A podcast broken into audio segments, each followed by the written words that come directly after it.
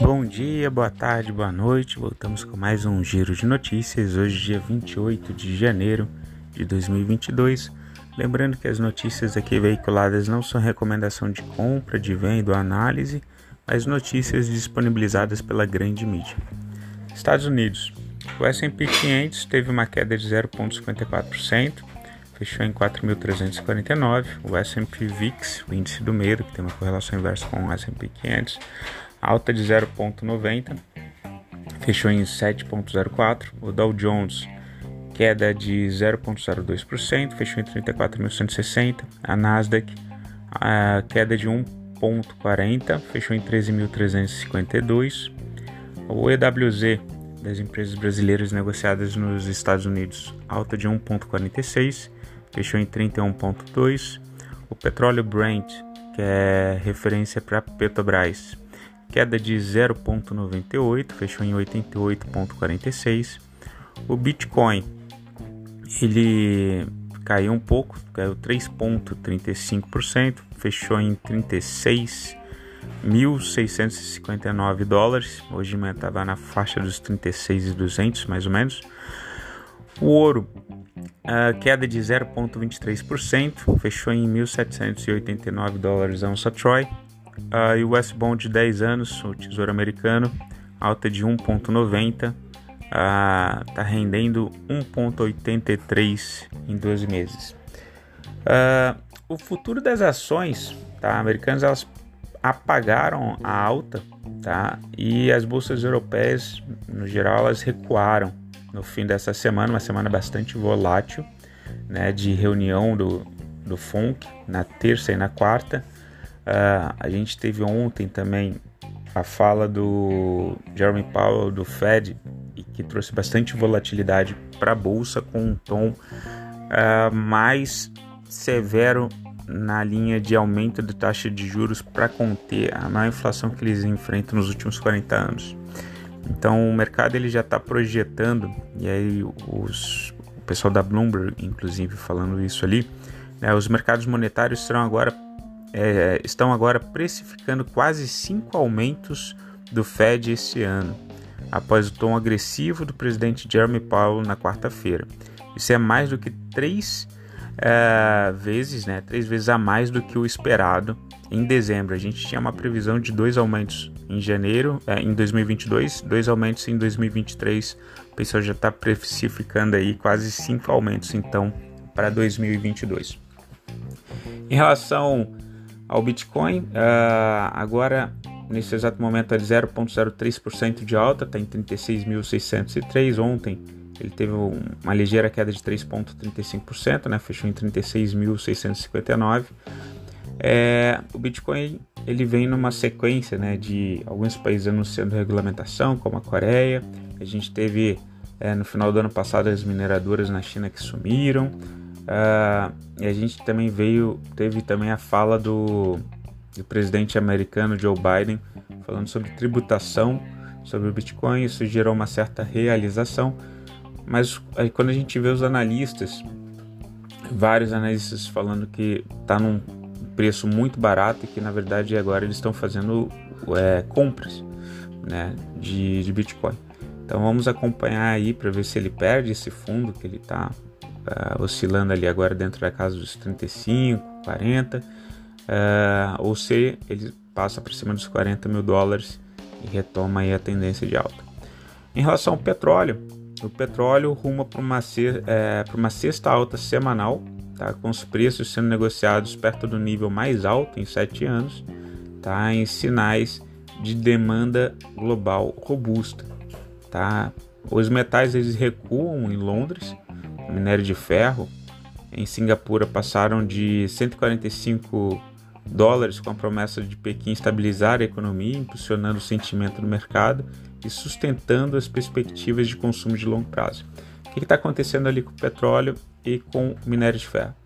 No petróleo a gente tem a questão da Ucrânia, né? A Rússia ela está fortificando toda a fronteira com a Ucrânia e aí ameaças de invasão a, o, a Rússia, o Kremlin, né, eles emitiram uma nota dizendo que os Estados Unidos não entendeu que é, essa mobilização é para a segurança da região, né, da fronteira deles.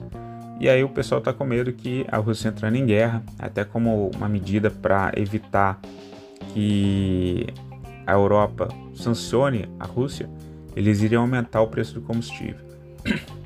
em contrapartida, os Estados Unidos eles estão ameaçando desconectar a Rússia do sistema global de comunicação financeira.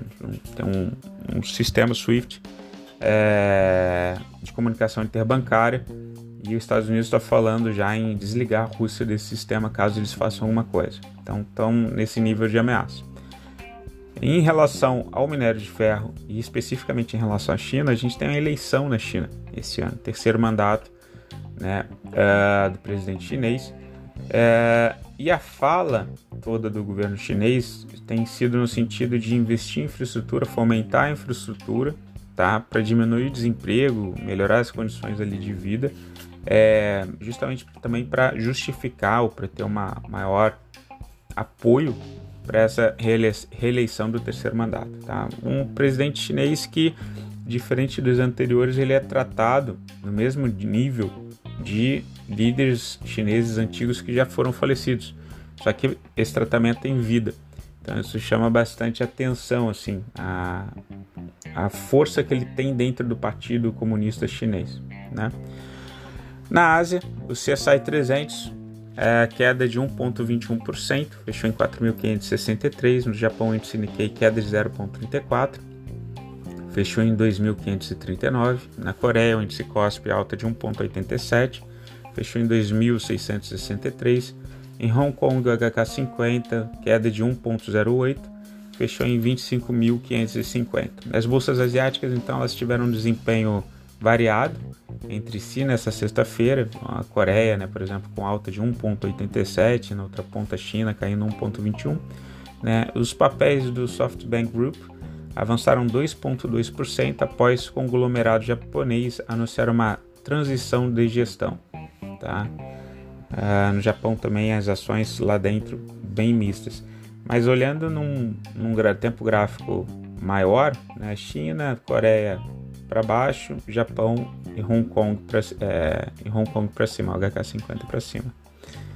Europa, estoque 600, queda de 1,29, fechou em 464. Na Alemanha, o DAX 30 é, queda de 1,73, fechou em 15.255. Na Inglaterra, o FTSE 100, queda de 1,15, fechou em 7.467. Na França, o CAC 40, queda de 1,33, fechou em 6.930.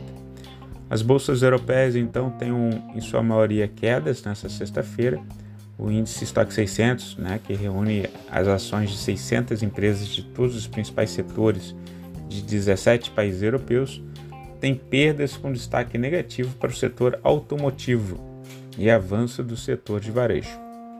Na quinta-feira, os papéis tiveram alta após os dados fortes do PIB dos Estados Unidos e na sexta, nessa sexta, atenção para os dados do PIB da Europa. O destaque fica para a Alemanha, que divulgou queda de 0,7% no PIB do quarto trimestre de 2021 pior que as projeções de queda de 0,3%. Tá? Na comparação anual, o PIB alemão caiu 2,8% para 1,4% frente à estimativa de recuo para 1,8%. Então, 1,4% menor que 1,8%, isso daí desanimou um pouco o mercado. Indicadores macroeconômicos do Brasil, notícias aí do Brasil. Né? O IBC, que é a prévia do PIB, o IBCBR a gente vem destacando que ele virou positivo, a gente teve uma contração ali de 0,15 em outubro, é, uma diminuição de 0,27 em novembro, diminuição de 0,40 em dezembro, e a gente tem uma expansão de 0,69% em janeiro, até 17 de janeiro. Então o PIB deu uma subidinha, vamos ver como que vai ser a próxima medição uh, a ser divulgada aí no meio de fevereiro. É, no noticiário político, os jornais eles destacam que o governo do presidente Jair Bolsonaro, do PL, decidiu descartar a proposta de criação de um fundo de estabilização para interferir diretamente no preço dos combustíveis. Tá? O ministro Paulo Guedes, o ministro da Economia, quer agora tentar limitar o corte de tributos e desonerar apenas o diesel. Tá? Para o transporte, os caminhoneiros utilizam mais transportes, baratearia o preço final dos produtos em tese, né? um, em parte. Em relação a a briga que está tendo ali entre reajustes salariais, na quinta-feira o presidente Jair Bolsonaro ele anunciou o reajuste de 33,24% para o piso salarial dos professores. Tá? A decisão desagrada prefeitos e governadores por conta do temor de que o presidente pressione as contas públicas e crie um efeito de bola de neve entre as demais categorias. Né? E o desemprego, a gente tem hoje na agenda a divulgação dos dados do, do desemprego. Se a gente acompanha em outubro, a gente estava com 13,2% desempregado, em novembro caiu para 12,6%, em dezembro caiu para 12,1%. Hoje, então, o PNAD, a gente tem a divulgação ali de, é, do seguro de, do, dos níveis de desemprego no Brasil. Tá? O IPCA está em 10,06%, o IGPM está em 16,45%. E o CDI 2025 ele teve uma alta forte ontem de 2,49%, está em 11,31%. E o CDI 2027 continua acima do CDI 2025. A gente, nesses últimos meses, a gente estava com o CDI 2025 mais alto que o 27. O CDI 2027 continua acima, então, agora do CDI 2025, mais normal, né? uh, teve uma alta de 2,12% e está uh, rendendo 11,32%. Em relação à Bolsa Brasileira, o Ibovespa teve alta de 1,19%, fechou em 112.612 e o dólar R$ 5,40, uma queda de 0,48%. O IFIX dos fundos imobiliários queda de 0,21%, está em 2.700 67. Em relação ao noticiário corporativo do Brasil, a BIF3, a Minerva, né, a Minerva ela concluiu o cancelamento e a recompra de mais de uma parcela dos bonds de 2028 e 2031.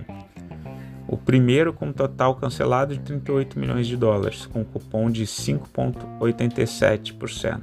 E o segundo, montante de 10 milhões de dólares com cupom de 4,37%. O BID4, Banco Inter, comunicou ao mercado que a BlackRock passou a deter 64.874.119 ações preferenciais, aproximadamente 5,05% do total. A ClearSale, a CLSA3, informou que adquiriu a totalidade de ações da Chargeback Ops, empresa sediada em Utah, nos Estados Unidos, especializada em disputa e gerenciamento de uh, chargeback, estornos por 3,6 milhões de dólares. Em relação aos commodities, boi gordo alta de 0,25%, está em 342 reais arroba, e o milho alta de 1,15%, sendo de novo negociado acima dos 100 reais, R$ reais e 54 centavos a saca do milho. Atenção no milho, porque pode ter, devido a questões climáticas, alguma quebra de safra para esse ano, tá? Estrangeiros, a gente continua é, com aquela entrada no início do, de janeiro de 8 bi pelos estrangeiros e a gente basicamente a gente estagnou nesse patamar, tem sem grandes oscilações ali no Banco Central tá? Mas na B3 a gente vê o seguinte: uh, o mini índice, eles são comprados em 116.457 mini contratos do índice, enquanto eles estão vendidos, os estrangeiros, né, em 81.640 mini contratos do mini dólar. Então estão provavelmente apostando mais na alta do mini índice do que no mini dólar. Pessoal, fico por aqui. Desejo vocês um excelente fim de semana. Qualquer coisa, entre em contato. Beijo, tchau, fui.